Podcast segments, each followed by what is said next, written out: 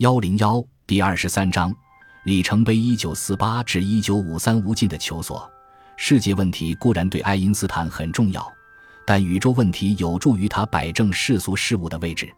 虽然他在去世前再也没能做出什么重要的科学成果，但他所不懈追求的仍然是物理而非政治。一天早上，他步行前往办公室，与支持军控的科学助手施特劳斯一同工作。他对他们如何在两个领域分配时间进行了思考，但我们的方程对我更重要。爱因斯坦说：“政治是暂时的，而方程是永恒的。”战争结束时，爱因斯坦六十六岁，这时他已经正式从高等研究院退休，但他每天仍然在那里的一个小办公室继续工作，而且能够得到忠诚助手的帮助。他们愿意追求那种被视为异类的统一场论。平约里，他每天都会按时醒来，吃早餐，读报。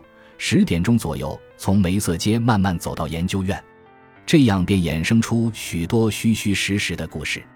他的同事派斯回忆说，有一次，一个司机忽然认出了这位正在街上行走的慈祥老人，黑色的毛线帽紧紧戴在花白的头发上。吃惊之际，他的汽车撞在了树上。战争结束后不久。奥本海默从洛斯阿拉莫斯来到普林斯顿接任研究院院长，他是一位卓越的理论物理学家，烟不离口，在领导科学家制造原子弹方面有超凡的能力。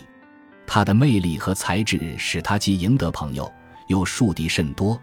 不过，爱因斯坦两者都不是。他和奥本海默带着愉快和尊敬看待对方，两人的关系既友好又不那么亲密。奥本海默一九五五年第一次访问研究院，那时他称它为“疯人院”，一群唯我独尊的名人处在孤独无助的凄凉之中。爱因斯坦无疑是这些名人中最伟大的一位。奥本海默称他是完全的疯子，虽然这样说似乎是为了表达一种挚爱。成为同事后，奥本海默在对待爱因斯坦时变得更加灵巧，其话语也变得更加微妙。他称爱因斯坦是一个里程碑，但不是一座灯塔，以为人们赞叹他的伟大成就，但极少有人在事业上追随他。事实也的确如此。几年以后，他又对爱因斯坦做了另一番生动描述。他身上总是透出一种强烈的纯粹性，既如孩子般单纯，又极为坚定。爱因斯坦与研究院极为内向的另一位偶像式人物哥德尔成了密友，他们经常一起步行。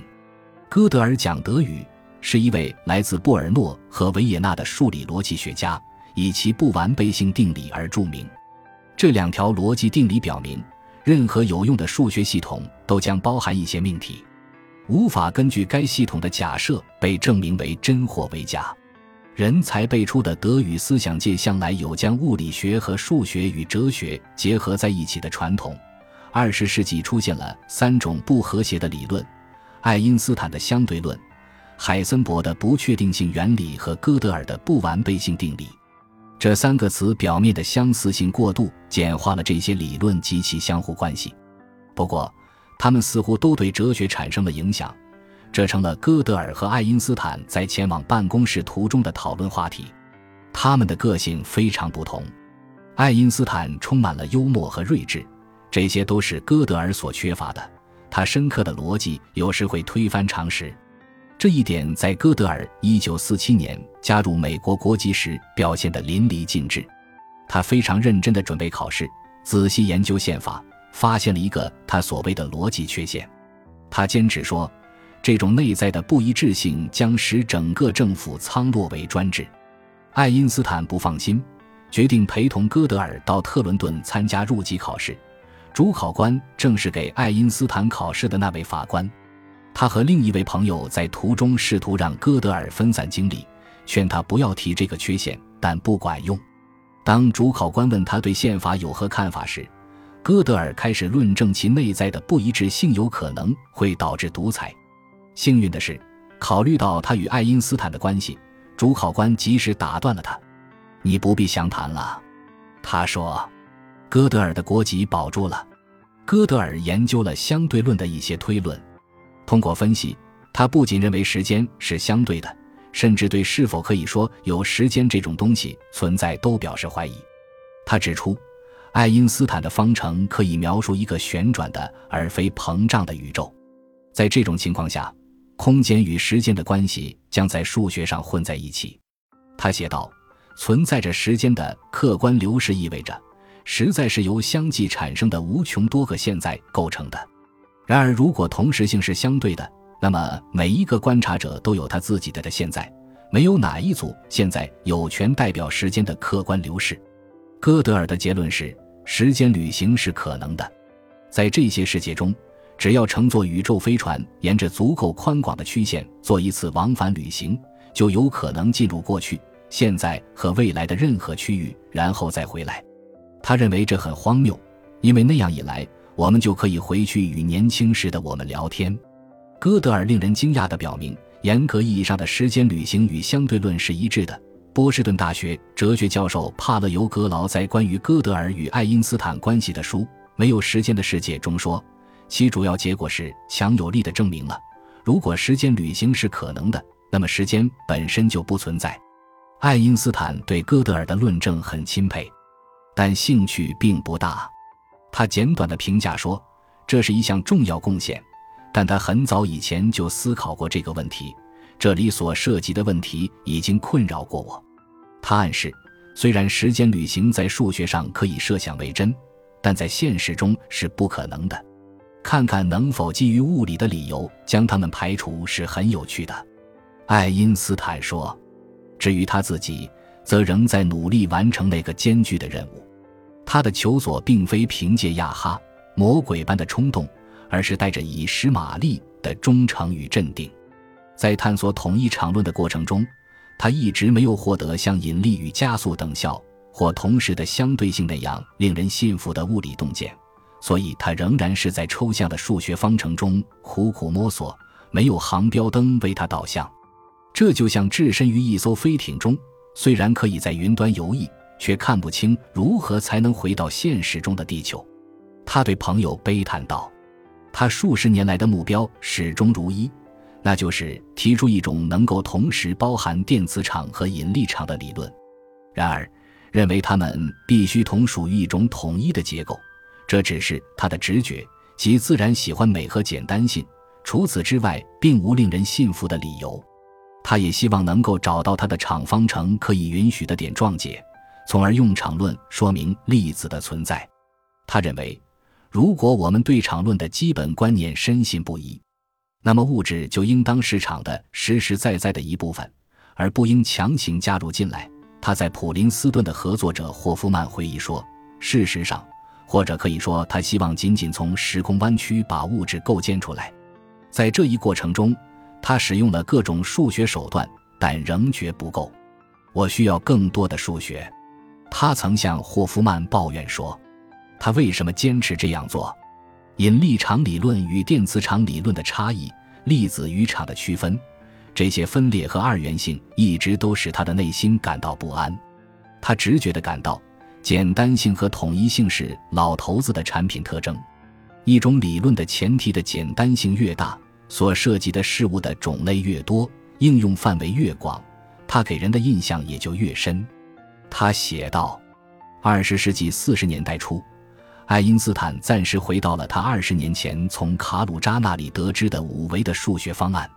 他甚至同量子力学的先驱泡利一起做了研究。”泡利在战争期间曾在普林斯顿待过几年，但所得到的方程仍然无法描述粒子。